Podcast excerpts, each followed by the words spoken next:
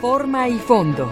Un espacio para el análisis y la crítica de los temas de interés.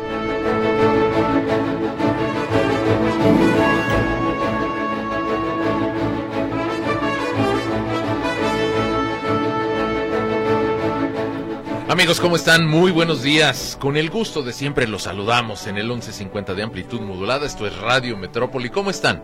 Espero que muy bien o mejor si es posible. Si tienen por ahí algún padecimiento, una enfermedad, andan malitos de la garganta, pues es cuestión de cuidarse, hay que recuperar la salud, que es lo más importante. Ya saben que nosotros, como siempre, agradecemos el favor de su compañía y apreciamos hasta donde no se imaginan la oportunidad de poder comunicarnos con ustedes. Los saluda como siempre y con mucho gusto su servidor Jorge Octavio Navarro, o Jonás, como usted prefiera. Les deseo un excelente jueves, ya estamos a 22 de febrero. El segundo mes del año entra en su recta final, una semanita por delante y con muchos temas controversiales, polémicos, temas tristes y trágicos que siguen acompañando la agenda del día a día. Quiero aprovechar para saludar con mucho gusto a quienes van conduciendo y nos permiten ser su compañía.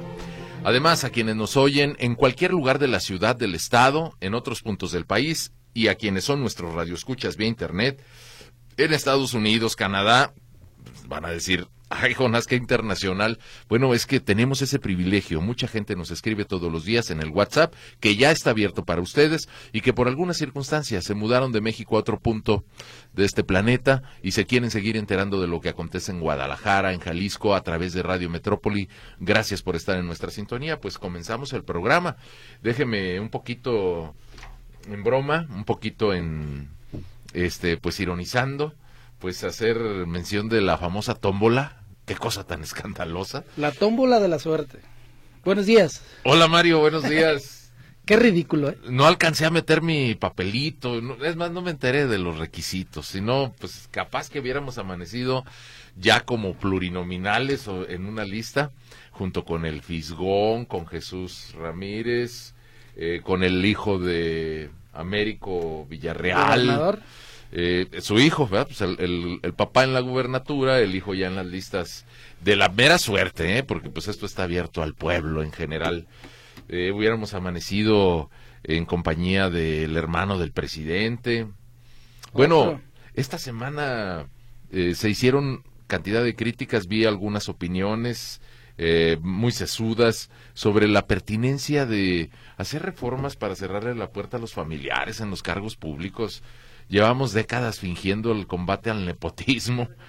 Bueno, pues ya no más falta que metan hasta los nietos.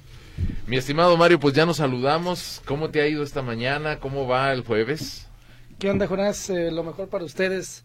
Jueves, como quien dice, viernes. Como quien dice viernes. Arrastrando la cobija, digamos que ahorita la traemos como unos tres metros arrastrando toda mojada, pero con la expectativa de que ya viene el fin de semana Mira, para Mario, descansar. Mientras sea la cobija, no le hace, la metemos a la lavadora.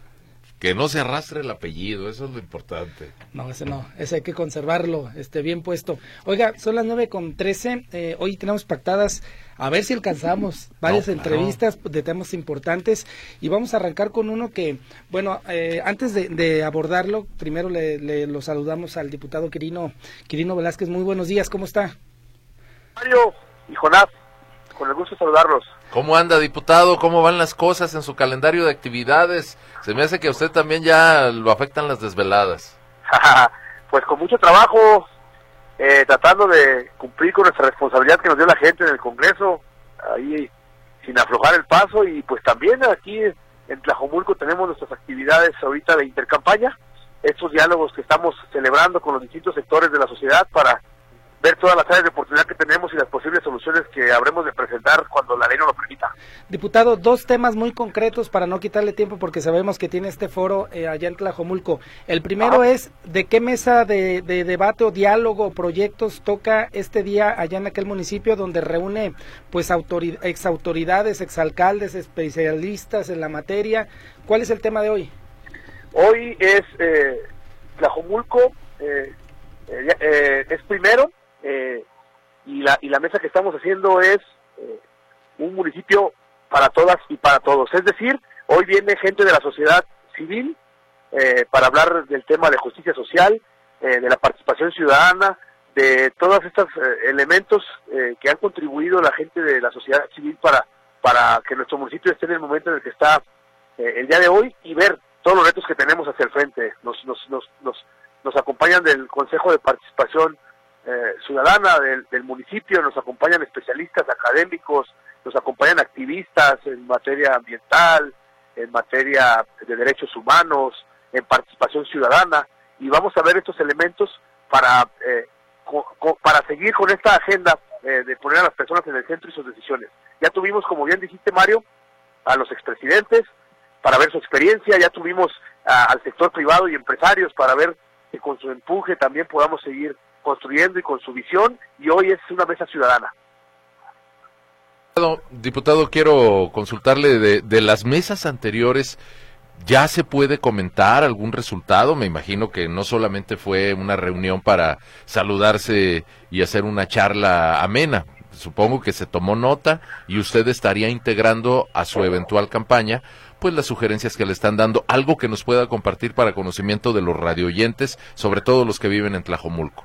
Sí, por ejemplo, en el tema de, de, de, de los expresidentes, se incluyó la visión de por ejemplo, de todas estas etapas que ha, vivido nuestro municipio, desde el Tlajomulco tradicional, este Tlajomulco en crecimiento, y el Tlajomulco que con este crecimiento, que, que durante muchos años solo fue en casas habitación, este colapsó, y, y este municipio ya en resiliencia y en recuperación.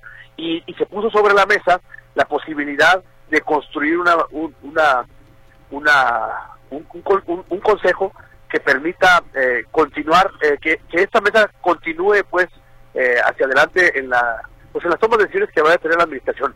Es una propuesta que ellos hicieron sobre la mesa y que se está analizando para para para la posible integración cuando la ley, repito, no lo permita. Nomás que tratamos de ser bien cuidadosos porque ahorita pues no se pueden presentar, digamos, alternativas de propuestas, ¿no? ¿Cuándo terminan estas mesas y en dónde va a arrancar, en qué colonia me refiero, su, su campaña a finales de marzo? Bueno, estas mesas terminan este mismo mes, nos queda una, creo que un par de mesas más que las vamos a votar la siguiente semana, este y el arranque de la eh, de la campaña eh, que será el 31 de marzo, eh, estamos pensando entre la cabecera municipal o la zona valle.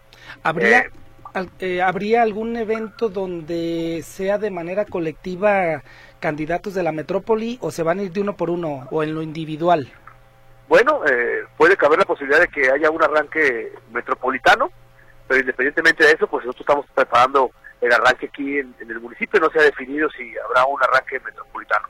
Ah, hasta, Sí, Quirino, cambiando, cambiando de tema y, para ser muy concreto, porque hay muchas especulaciones de quién frenó la iniciativa del presupuesto constitucional para la UDG. Ahora sí que sin preámbulos ni rollos ni nada, ¿cuándo van a subir al pleno y votar este este presupuesto? Porque resulta que todos están de acuerdo, pero no se avala. Es que no, es que es que no hay, es, es, falsa la especulación porque no se frenó. Eh, lo que pasó la semana pasada es que avanzamos, avanzamos con el tema porque se aprobó en comisión. Este, seguimos avanzando. La siguiente semana, esta semana no habrá sesión porque no no no teníamos eh, la posibilidad por por las distintas agendas del, de los grupos parlamentarios, pero la siguiente semana tenemos que sesionar sí o sí para el tema del presupuesto del Congreso que tenemos que aprobar. Entonces, hay sesión el próximo miércoles eh, o, o, jueves de la siguiente semana y este y bueno, ahí hay una oportunidad para seguir avanzando. Seguimos en el diálogo con los, con los grupos parlamentarios eh, buscando esa posibilidad, pero no, no hemos retrasado nada. desde el principio hemos avanzado y la semana pasada se avanzó, tanto se avanzó que se aprobó en comisión. Oiga, diputado, eh, Movimiento Ciudadano, PAM, PRI, MC, bueno, todos avalan que se dé el presupuesto constitucional. ¿Nos puede dar la certidumbre de si el próximo miércoles se avala en el Pleno esta iniciativa? De nuestra parte de, estaremos impulsando el tema. Eh, no puedo hablar por los demás grupos parlamentarios, eh, entonces... Este, Movimiento Ciudadano sí.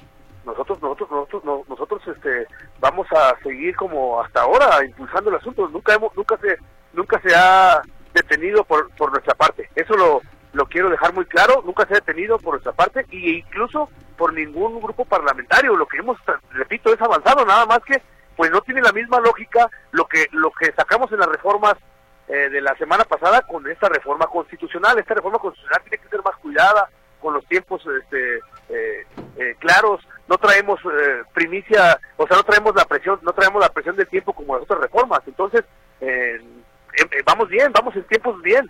Acuérdense que esta reforma entrará en vigor en el 2025, entonces, este, en tiempos vamos bien y, y desde luego que hay que tomar en cuenta que pues entre más avance el proceso electoral, luego eh, hay condiciones más complicadas, por eso nosotros seguiremos impulsando con toda determinación el, tema. déjale, insisto, diputado, porque hay una especulación o un trascendido en el sentido que de Casa Jalisco están condicionando a eh, la UDG a que se baje de los eh, juicios que tienen en la Corte, por ejemplo, por el litigio de los 140 millones de pesos del Museo de Ciencias Ambientales. La única manera de quitar esa especulación es que usted nos confirme que el próximo miércoles se avala el presupuesto constitucional de la UDG. A ver, eh, yo, yo, yo Mario, te, lo digo con todo respeto. El asunto es que yo no, yo, yo soy el coordinador de un grupo parlamentario y te afirmo que nosotros seguiremos impulsando el tema. El asunto es que yo no puedo hablar por todos mis compañeros. Si, usted, si, ustedes, si ustedes dicen que ya todos los grupos parlamentarios han manifestado este, que estamos para avanzar la siguiente semana, bueno, entonces pues ya saquemos las conclusiones. El asunto es que no puedo hablar yo a nombre de todo el Congreso por respeto a la Junta de Coordinación Política y por respeto a los siete grupos parlamentarios. Lo que yo te digo que desde nuestra, este, desde nuestra bancada vamos a impulsar para para que avancemos con el tema y que no tiene nada que ver las lógicas ni políticas, eh, ni del contexto político, ni de personajes políticos, ni de ni de eh, pues eh, de sentimientos judiciales. Es un tema pues, pues, que nos que a todos nos, nos interesa que suceda y, va a suceder. Esperemos que sea lo antes posible. diputado, mencionó que no tiene nada que ver a intereses políticos o judiciales. ¿Intereses electorales sí? Asuntos electorales de 2024 podrían estar... A, a, eso me refiero con asuntos políticos que tampoco se especula en que si hay o no candidaturas o que si hay o no desistimientos, pero pues son eso, ¿no? Pues, son, son, son, son temas que trascienden y que, y que se especulan, pero yo, le, yo les digo desde el estricto sentido eh, parlamentario y del Congreso, es que estamos avanzando, estamos avanzando bien, hay muy buena comunicación con Agamos, yo tuve la oportunidad de hablar con el rector la semana pasada, este eh, eh, estoy en comunicación con, con, la coordinadora Mara, es decir, eh, con todos los grupos parlamentarios. en este sentido, vamos a seguir impulsando que, avancemos con determinación. Oiga, diputado, no se me va a ir. Déjale, déjale insisto. Sí. Si bien de ustedes no depende la decisión o la aprobación de otras fracciones parlamentarias, por lo menos usted nos da el compromiso de que Movimiento Ciudadano subirá al Pleno el próximo miércoles el dictamen para que sea sometido a discusión? Nosotros, nosotros vamos a seguirlo impulsando y siempre hemos eh, manejado una altura de, miras y, un respeto a los grupos parlamentarios. Lo que yo te digo, Mario, es que vamos a juntarnos en la Junta de Coordinación Política arrancando semana entre lunes y martes y, y, con el respeto a mis compañeros, ahí tendremos una ruta clarísima y que habremos de anunciar todas y todos sin pugna, sin bronca, sin ningún eh, enfrentamiento ni, y, sin tomar en cuenta elementos, le digo, de contexto político eh, ni, ni, jurídico, eh, habremos de, hacer una determinación. De nuestra parte, repito, de nuestra parte, del grupo parlamentario del Ciudadano, estaremos empujando ese tema. Pero cuando dice empujando es que se presenta el dictamen en el Pleno el miércoles bueno, estaremos empujando. Yo no, yo no voy a arrebatarme a subir ningún dictamen que no apruebe la Junta de Coordinación Política, porque la Junta de Coordinación Política se junta todos los, lunes y martes para ver lo que va a subir en la sesión de miércoles o jueves, según el día de la, de la sesión. Entonces, si yo doy primicias y me adelanto, pues eh, o se puede pensar dos cosas, o estos se quieren colgar del tema y ya, ya están este, queriéndoselo adjudicar, o, o, estás faltando al respeto lo que hacemos siempre, que es juntarnos al principio de la semana para ver los dictámenes que van a subir. Entonces, te digo, nosotros vamos a impulsar el tema y este pues con el apoyo de todos, este seguramente pues, es posible que pueda subir. Diputado, me parece sensata su, postura, nomás nos dice si hay alguna fracción que diga que no. No, yo no, yo no, yo no he escuchado, o sea, yo no he escuchado que, que eso suceda, todos estamos en el, en el mismo canal, entonces, este, vamos a, seguir este, avanzando y yo creo que el lunes o martes, si nos permiten, ya podremos decir con toda determinación cómo sube y en qué sentido. Eh, diputado, si me permite dos preguntas antes de terminar la entrevista, al menos por mi parte. Eh, le quiero preguntar primero sobre el tema que sí se va ya, eh, que ya se acordó en el calendario para la sesión del miércoles, el presupuesto del Congreso. ¿De qué tamaño es el Congreso para el Poder Legislativo este año? Eh, aproximadamente mil millones de pesos son los que se están este, eh, viendo. Eh, ¿A eso te refieres con el, con el Sí, el presupuesto del Congreso. El, el presupuesto del Congreso es alrededor de mil millones de pesos, lo que lo que estaría costando solamente con, con el crecimiento inflacionario que nos aprobaron y estamos tratando de ajustar la cobija para que alcance en todos los sentidos, para que podamos avanzar con temas de la máxima relevancia como es nuestro escalafón, que tanto nos hace falta para tener ya un ya un reglamento de escalafón, para tener el servicio civil de carrera, para continuar con la con la, la ingeniería administrativa eh, y esperemos que, que, salga bien, ese ya lo, lleva, ya lo traemos, digamos, más o menos empatador. Y mi última pregunta, diputado, pero ahora se la quiero dirigir al candidato. Sí. Se habla mucho de Alberto Uribe y de que ya casi salen las candidaturas.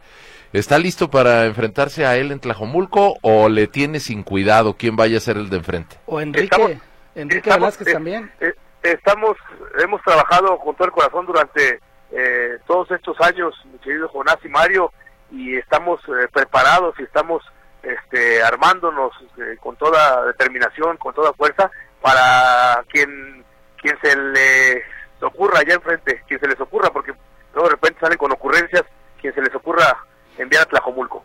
Lo que sí, Tlajomulco es un municipio que merece todo el respeto y ni, y ni puede ser, y ni vamos a permitir que sea un reciclaje de personajes políticos y tampoco pues un, un tema nomás de intercambio de cartitas o de acuerdos políticos. Entonces, eh, estamos listos para esperarnos con mucho gusto. Pero ¿a poco no le preocuparía a un candidato como Alberto Uribe, que formó parte del Movimiento Ciudadano, que ahora iría con el apoyo de cinco partidos, incluyendo Morena, ¿a poco no le quitaría el sueño? Me preocuparía, me preocuparía haber pasado seis años sin pararme aquí en el municipio. Este, me preocuparía que hubiera jugado yo Zapopan y no hubiera tenido la oportunidad de construir nada, que hubiera intentado después irme a Guadalajara y que tampoco este, hubiera tenido la oportunidad y me dieran de premio de consolación Tlajomulco. Eso sí me preocuparía, Mario, pero he trabajado durante muchos años aquí para construir del lado de, todo el equipo y de toda la gente este proyecto y vamos a trabajar y a, y a, y a, y a enfrentarlo con toda determinación. Diputado Quirino Velázquez, de veras muchas gracias por el tiempo y bueno, estamos atentos al resultado de su evento el día de hoy. Muchísimas gracias Mario y Jonás, les mando un fuerte abrazo y los mantenemos informados de los temas ahí del, tan importantes como este el de la universidad. Gracias, diputado Quirino Velázquez. Bueno, bueno, ahí está el diputado. Por lo pronto, ayer en una reunión que tuvo con representantes de los medios, Pablo Lemos, bueno, del, habló del tema, pues le preguntaron del tema. ¿Que estuvo topado de medios de comunicación? Bueno, de trabajadores de los medios. ¿Eh? Y, sí, sí. Y escribió un tuit, Pablo Lemos, fíjate cómo, el, eh, bueno, son cuestiones coyunturales. Y dice Pablo Lemos, manifesté mi absoluto respaldo a la iniciativa del gobernador para que la UDG cuente con un presupuesto constitucional. Y añade un tema que me parece importante y que no ha salido a la discusión, porque obviamente no le compete ni al Congreso local ni al gobierno del Estado. La federación también debe garantizar un presupuesto que otorgue más recursos a la universidad a fin de que nuestros jóvenes jaliscienses tengan acceso a su educación profesional. Pues bueno, a ver si algún día dicen algo en la federación, porque son los menos preocupados, ¿no? Pues a ver cuándo nos los presentan, porque nomás para decir sus simulaciones y... ¿Quién, quién será ahí? ¿A quién le piden? ¿A la Secretaría de Hacienda? Porque no creo que a Leticia Ramírez, la Secretaria de Educación, No, ese tema le, le tenga ningún a interés, la ¿no? Comisión de Hacienda y Presupuesto de la Cámara de Diputados, ¿no? Por allí para que se dé el, un incremento en la fórmula o no sé, un subsidio extraordinario sostenido o que lo apliquen al ordinario, porque eso es lo más complicado. Fíjate que ahora sí con el tema, eh, digo, entre otras consecuencias, Mario, con un presupuesto constitucional en el Estado, pues se acabó la discusión aquí, ¿no? Ya siempre van a tener que ir a pedir allá. Sí, pues señores, aquí ya, ¿qué hacemos? Ya se les acabó aquí. Sigue ya ya. tienen su 5% segurito. Ahora pidan allá. Pero fíjese, eh, evidentemente detrás de esto hay política o hay grilla, porque, o sea, ¿cómo, ¿cómo entiende uno que todos están a favor y no se aprueba? O sea, dices, eh, Pues, ¿cómo, Mario? está muy grande el vaso del atole y dándole vuelta dices, ya, por favor, déjense de, ya sabe qué, pero bueno, yo creo que si no lo avalan el próximo miércoles, toda la crítica a quien lo esté obstruyendo, porque si la promesa es que con este presupuesto constitucional de la UDG se va a admitir de un 33 a un 50% de alumnos que aspiran a una licenciatura, ¿quién puede estar de, en contra de esta iniciativa? A ver, y ya sabemos que sí hay que vigilar el gasto de la UDG y Ah, no, ta, eso ta, ta, ta, Esa es otra cosa. Va incluido. el- lo, lo primero que tenemos que hacer es, señores, ya sabemos el tamaño de la demanda. ¿Qué esperan para incrementar el presupuesto y reducir, reducir el número de rechazados? Entonces, y 50%, fíjate. Eh, bueno, evidentemente ese es un margen que, que ronda, digo, el 33% es una media más o menos internacional. Hay muy pocos países que, que superan el 50%. Pero tener ese privilegio de que tantos chavos que aspiran a una licenciatura no queden fuera, ¿quién, quién puede estar en contra de eso? No, no, no, merece que me lo lleven ahorita junto con uno que está que va a tener audiencia a las 10 para que me lo metan al bote igual.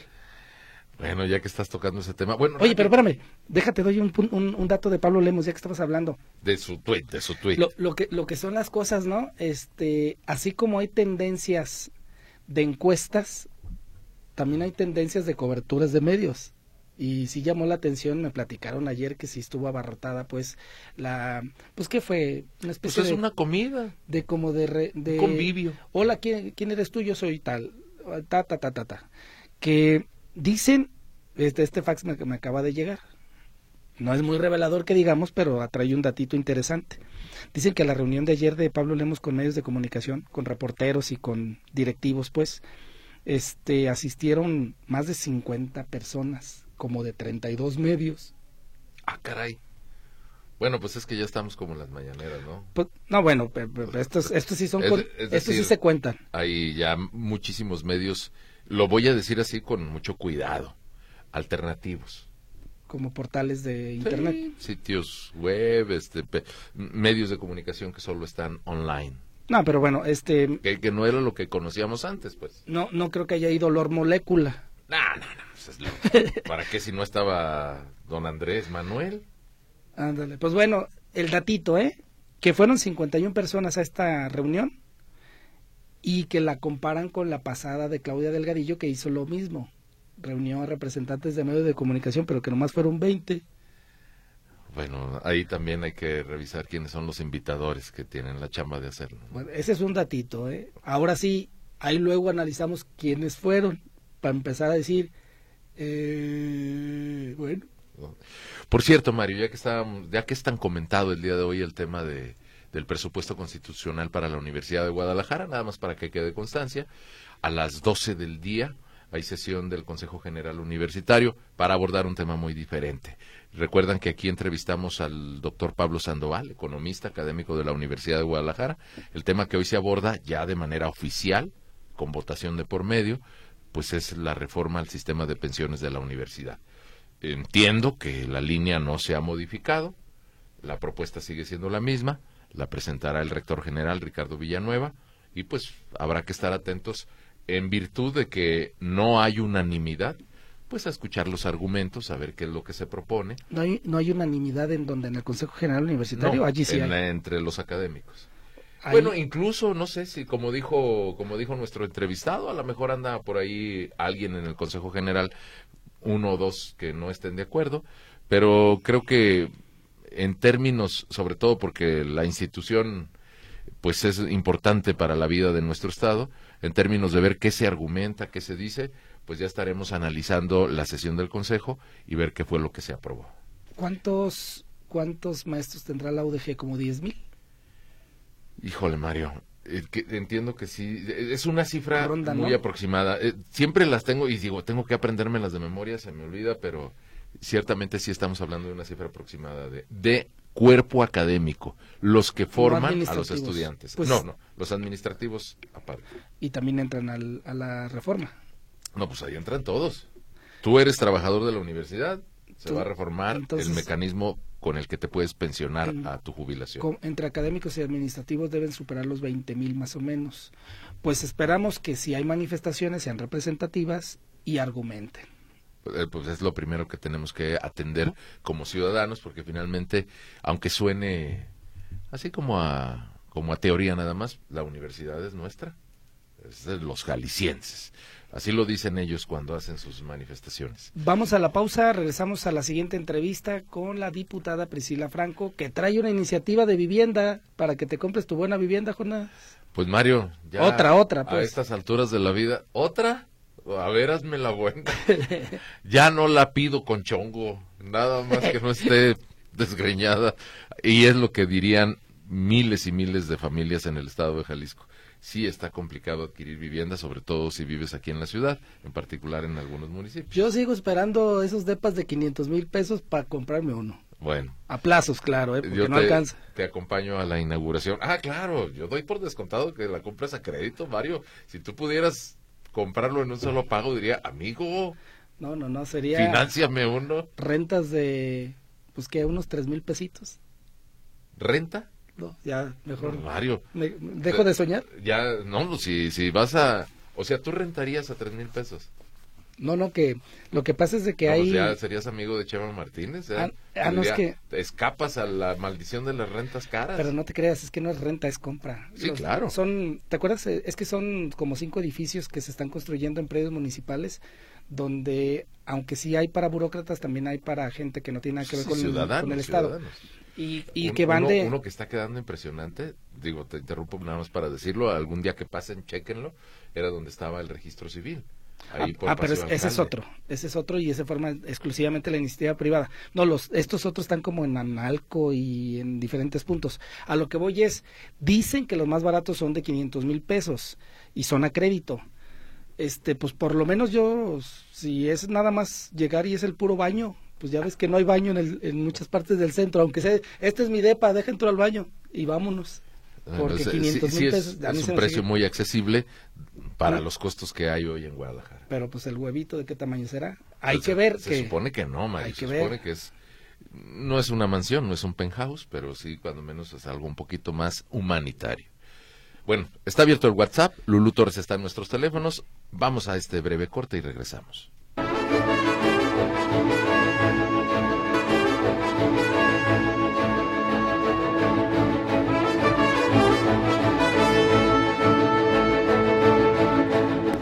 Bueno, estamos de regreso en forma y fondo. Antes de saludar a la diputada Priscila Franco, que ya está en el, en el teléfono. Bueno, dice por aquí eh, Francisco Mario, eh, dice, hace meses Oh, bueno, esta es una queja permanente de un radio escucha. Perdóneme, sí lo vamos a atender con mucho gusto, pero también por aquí nos dice, para que vean un ejemplo de los medios, ¿por qué tanta agresión contra el presidente? Dice el arquitecto Manuel Dávalos. Pues él solo. ¿Pero lo dice por nosotros? Oye, lo hoy, que... hoy hemos mencionado al presidente. No, lo que dijo ayer, pues ¿cómo, cómo no va a criticar uno al presidente? No lo hemos abordado, yo espero que el tiempo nos alcance. Que agarra, de, que agarra de gatos a los ministros. No, no a los ministros. Al presidente. Al ministro presidente Arturo Saldívar. Y reconoció que influyó en jueces. les mandó instrucciones por medio del ministro presidente. Yo creí que nomás Vega Pámanes hacía eso. No, no, no, sí, es una cosa... Bueno, arquitecto Manuel Dávalos, pues ¿cómo, ¿cómo le hace uno? ¿O qué quiere que hagamos? ¿Que le aplaudamos? Bueno, lo dejamos para después. Siguen llegando mensajes. Gracias a todos los que están escribiendo. Les recuerdo que también Lulu Torres toma llamadas. Diputada Priscila Franco, ¿cómo está? Muy buenos días. Mario, hola Jonás, me da mucho gusto poder saludarlos y les quiero agradecer la oportunidad de poder estar aquí eh, para platicar un poquito con su audiencia sobre lo que estamos haciendo. Bueno, pues platíquenos, diputada, porque estábamos mencionando antes de llamarle a usted el tema de las rentas, los edificios que se están construyendo en Guadalajara para poder permitirle a algunos tapatíos que accedan a la compra de una vivienda, un departamento, a un costo, digamos, Mm, no razonable, sino mucho más bajo de lo que está en el mercado. Usted tiene una iniciativa en términos de permitir que se ejerza este derecho a tener vivienda. Cuéntenos, por favor. Es correcto. Mira, el pasado 6 de febrero, de hecho, hicimos, eh, iniciamos con, con este ejercicio que llamamos vivienda adecuada, un derecho de las y los jaliscienses, y efectivamente tiene que ver con eh, poder brindarle alternativas a las y los zapatíos, pero también a las y los jaliscienses, respecto a un problema que estamos viendo que cada vez es más frecuente en, en nuestro estado, y es que no está existiendo y no se está construyendo vivienda social.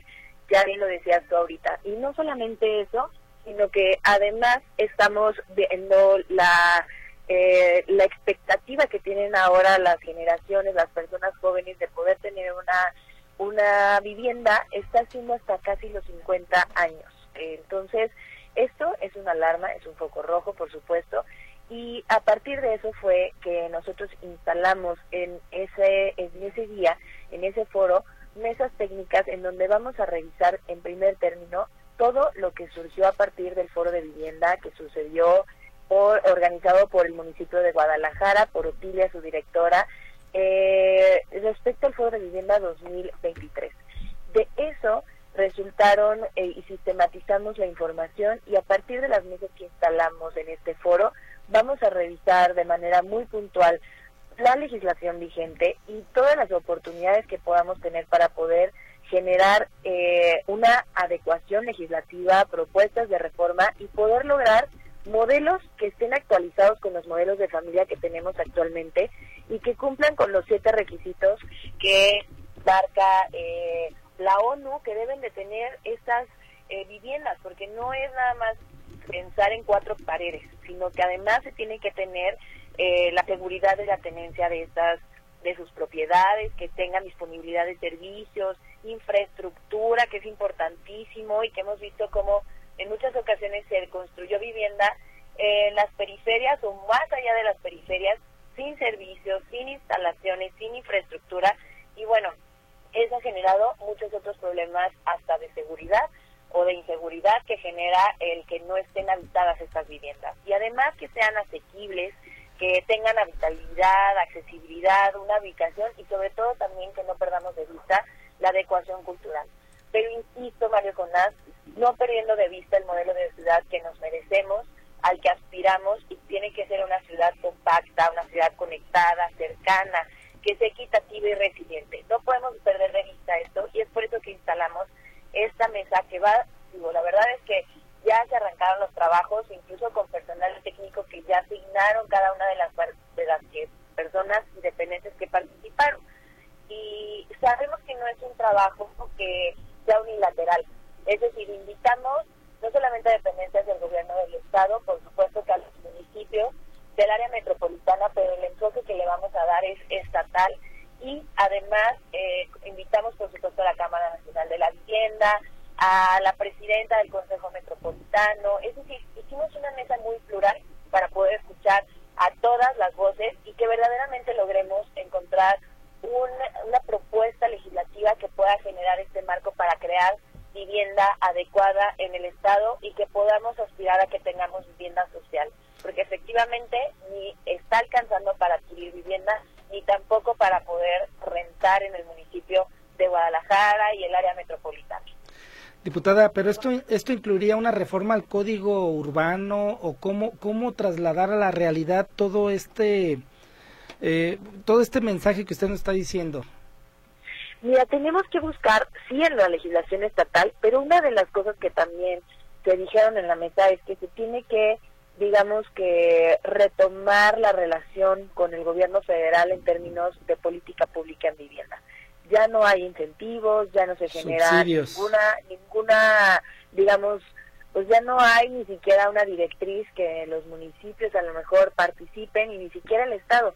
Entonces, claro que va a tener que ver con el código urbano, pero también vamos a buscar qué otros marcos y qué otras leyes podemos eh, tener a nuestro alcance en, materia local, al menos que es en la que me corresponde, para poder crear una propuesta.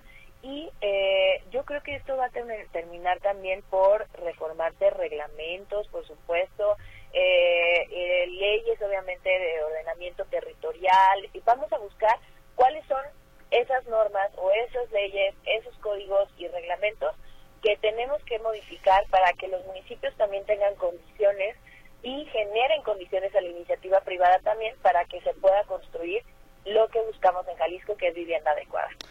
Diputada, por aquí, digo, para dejar constancia, escribe Lourdes Rivera, dice que es su excompañera y le manda muchos saludos. Abrazo enorme también, muchísimas gracias por ese saludo. No, no es, no es, eh, sí, sí, es su, su excompañera Lorena García Rivera. Bueno, ahí está el saludo, Lorena García Rivera. Y también se comunica don Jorge Barragán, nos pide que le preguntemos si hay un programa estatal o municipal de vivienda popular. Nada más para que quede constancia, lo que usted nos está diciendo es que no existe, hay que empezar a construirlo. Y de hecho sí se construyó un programa, digamos, estatal de vivienda pero que verdaderamente digo, es muy reciente porque no existía en el estado de Jalisco, pero no se ha logrado, digamos, implementar o que tengan éxito. Entonces, por eso estamos haciendo este ejercicio que creo que es muy valioso, en el que están participando, como ya les decía, dependencias del Estado, municipales, eh, la Cámara Nacional de la Vivienda, la, digo, la, la sociedad civil a través del Consejo Metropolitano, los municipios. Es decir, vamos a tocar además las puertas que tengamos que tocar porque sí es un verdadera, sí es un verdadero problema, porque estamos viendo cómo la gente, de verdad, digo, incluso está cambiando el modelo de familia. Se hablaba incluso en esas mesas de que tenemos que ir, como, digamos, modificando el modelo de vivienda para que haya cooperativas, que cómo podemos aprovechar. Eh, han visto ustedes que Guadalajara ha perdido población y en este proyecto de redensificar la ciudad tenemos que buscar también cómo aprovechar las fincas que están abandonadas. Tenemos problemas serios de abandono de fincas en el centro histórico, por ejemplo, y esto tenemos que buscar, porque por un lado es cuidar el patrimonio cultural que tiene Guadalajara, por supuesto, en nuestro estado, pero por otro lado generar vivienda a las necesidades a las que enfrentamos en este momento nuestro Estado. Diputada, eh, le agradecemos su tiempo para esta entrevista. Vamos a estar al pendiente de lo que ocurra después de estos de estas mesas de trabajo y que terminen en una pues en una reforma y también en estímulos que regresen a los eh, derechohabientes o a los que quieren adquirir una vivienda más digna. Gracias y que tenga un buen día. Igualmente para ustedes y gracias por la oportunidad y con gusto daremos seguimiento con ustedes y con su audiencia. Un abrazo. Gracias. Gracias, diputada Priscila Franco. Este, este tema, a ver, creo que son dos cosas. Una cosa es el proyecto de la diputada y otra cosa es los subsidios que daba el gobierno federal a través del Infonavit. Este, en esta administración, el presidente López Obrador quitó los subsidios. Esos subsidios, para que usted lo dimensione, en la administración de Peña Nieto en la administración de Felipe Calderón, en la administración de Vicente Fox, eran muy importantes porque eran como 60 mil pesos de subsidio el que te regalaban y representaba hasta una cuarta parte de la vivienda que adquirías.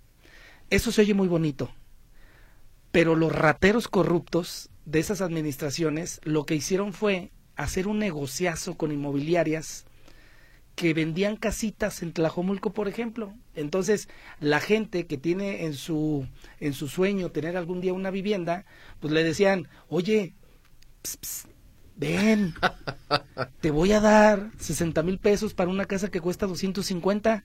Estarías bien tonto si no la quieres.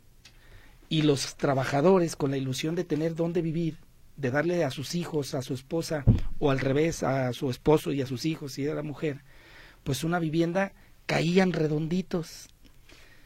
Cómo se cuenta la historia años después en todas las casas abandonadas en Tlajomulco, en Tonalá, en El Salto.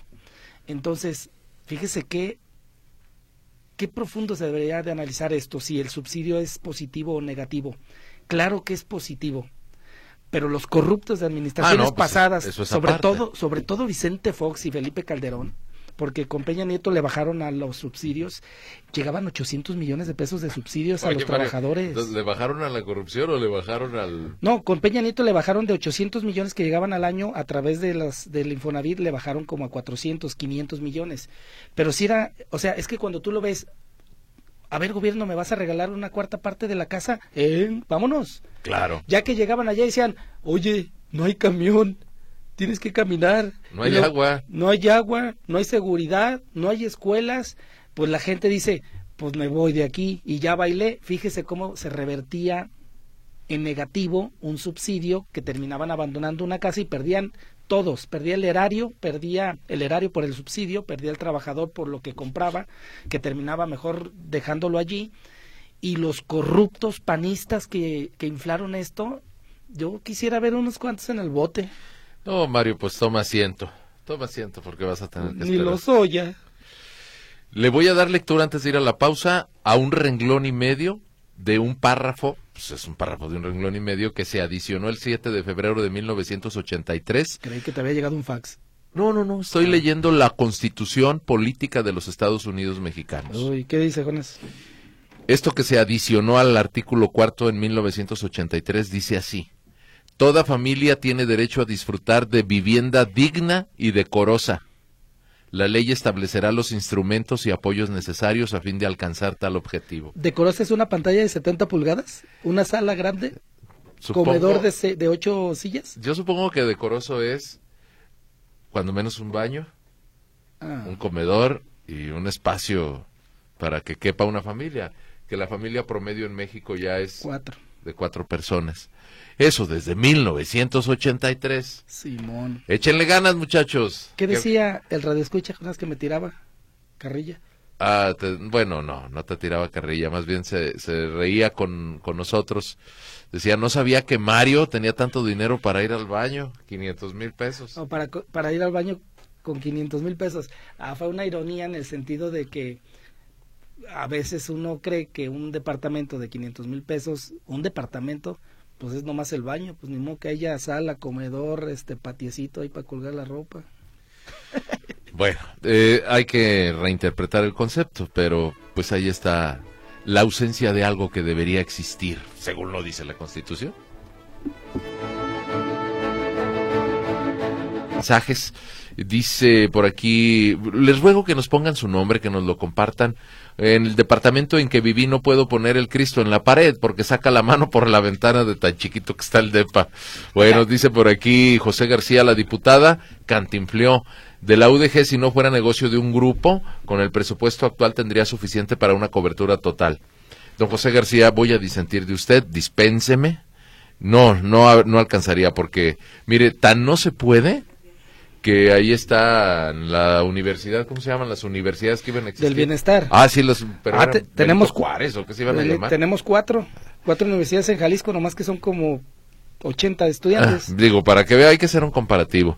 Marcos Saucedo, excelente día. AMLO raya en el descaro y le siguen aplaudiendo. Bueno, dijo que las focas, pero...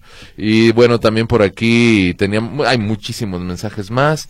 Eh, dice Ricardo Rentería, ¿por qué no comentan sobre la gasolina Q? Ah, no, la gasolina que le está regalando el presidente a Cuba. Pues es que ya es son tantísimos temas. A Cuba no nada más la gasolina. Eh, bueno, ¿qué opinan del diputado de Movimiento Ciudadano que está apoyando a Xochitl? Bueno, pues está en su derecho. Es el diputado Horacio Fernández. Él estaba con ella ahora que vino de visita a Jalisco. Pues seguramente ya no va a ser diputado. No, ya no. Ya no. Pero pues él está haciendo pues todo en ejercicio de su derecho. A ver, tenemos tres minutos para aprovecharlos de manera importante porque esto es como un servicio este social y tenemos en la línea telefónica a Lupita García Villagrán, quien es presidenta de la Asociación Ángeles de la Salud Renal. Van a tener un evento el día de mañana. Eh, muy buenos días, platíquenos de qué se trata y cómo ayudar a las personas que tienen padecimientos renales y que no tienen los recursos para atenderse. Muy buenos días. Sí, muy buenos días. Muchas gracias este, eh, por este espacio que nos están dando. Sí, efectivamente, mañana tenemos un evento con causa. Es para la Asociación Ángeles de la Salud Renal, que apoyamos a pacientes renales en su tratamiento de hemodiálisis. Y bueno, vamos a tener una mesa panel en la que vamos a tener tres expertas panelistas. Una es la doctora Laura Teresa Flores, que ella es especialista en medicina sexual. Tenemos a la doctora Norma Rubalcaba Romero, que ella es psicóloga con orientación en inteligencia emocional, y a la doctora Susana Muñiz, que ella es socióloga y es investigadora y coordinadora del Centro de Estudios de Género de la Universidad de Guadalajara. Van a abordar el, el tema mitos y realidades del amor en pareja que va a ser un tema de verdad muy interesante. Ellos son excelentes ponentes y yo creo que a muchas personas nos va a ayudar el escucharlas porque pues el amor es una situación básica, es fundamental en nuestra en nuestra existencia. Todos este, tenemos la necesidad de amar y ser amados y aunado a esto tenemos la presentación de Alejandra Hernández que va a cantar este, canciones románticas, la participación de una artista plástica que va a ejecutar en tiempo real ahí mismo una pintura alusiva al amor y que al final se va a subastar. El evento va a ser en la cúpula, el Salón de Eventos La Cúpula, que está en Silvestre, Revueltas y Santa Mónica, y sería a las seis y media el día de mañana. A los teléfonos que se pueden contactar para pedir más información es al 33 15 45 57 20. Repito, 33 15 45 57 20. Lupita, eh, sabemos que las organizaciones civiles le ponen de su bolsa para ayudar a los enfermos eh, renales. Repítanos, por favor, el teléfono. Tenemos un, un, minuto todavía para, para este tema. Ah, gracias. Es el teléfono 33 15 45 57 20 y que de verdad nos van a ayudar mucho si asisten con nosotros, si nos acompañan, si se suman a esta causa, van a aprender, van a reflexionar sobre su propia situación de relacionarse, su propia situación y estatus de amor que tienen actualmente y al mismo tiempo se van a divertir, al mismo tiempo van a convivir y bueno, este pues van a relacionarse en un contexto en el que de verdad este creemos que, que va a ser favorable, que les va a ayudar. Eh, bueno, ¿qué puedo decir? Este, nosotros encantados con, con este tema y esperando que la gente se sume, más que nada se sume a esta causa porque cada vez son más los pacientes con insuficiencia renal y la verdad el tratamiento es muy costoso y más cuando es un proveedor económico el que tiene esta enfermedad, bueno, a cualquier miembro de la familia le afecta terriblemente, desequilibra el contexto de la familia pero aún más cuando es el proveedor económico. Lupita, gracias por la entrevista, que tenga un buen día. Bueno, allí tiene la entrevista. Gracias a usted que nos sintonizó.